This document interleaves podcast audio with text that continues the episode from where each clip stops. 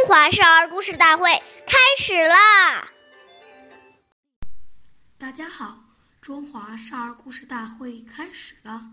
我是刘吉哲，今年十二岁了。我今天给大家讲的故事是《孟宗弃祖》第一集。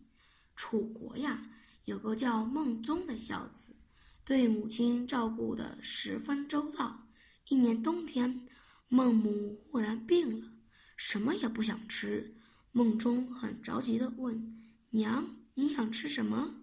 孟母说：“我只想喝一碗新鲜的笋汤。”孟宗听完，马上跑到屋后的竹园，四处挖掘，希望能够找到竹笋。可是，在冬天，哪里有什么竹笋呢？孟宗急得大哭起来。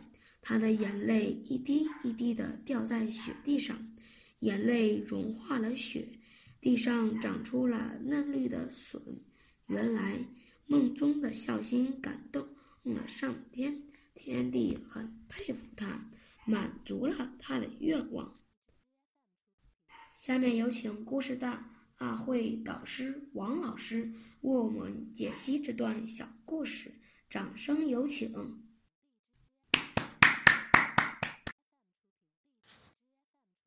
听众朋友，大家好，我是王老师。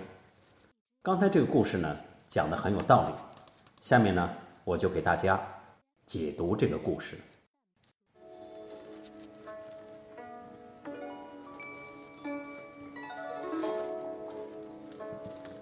孩子对父母讲话的态度，对孩子的一生影响很深远。当他在与父母应答之时，所形成的孝心、尽孝心时，就为他以后的发展奠定了良好的基础。如果父母叫我们的时候，我们拖拖拉拉，那就是一种傲慢，就不算尽孝心了。子游问孔子：“以很丰厚的生活奉养父母，这个？”算不算是尽孝呢？孔子讲：“至于犬马，皆能有养，不尽，何以别乎？”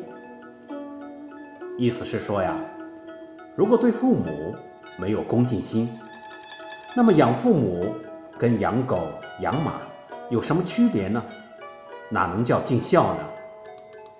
所以，孝，第一要培养的是敬。一切人伦之道，都是要以爱敬心为基础的。孝必定要跟着恭敬心联系起来。当一个人在家里养成了这种对父母温和和柔顺的态度与恭敬的存心后，那他踏入社会，他的这种修养一定会引起大家对他的重视。和尊敬，这种尊敬的存心，就是他幸福和成功的源泉。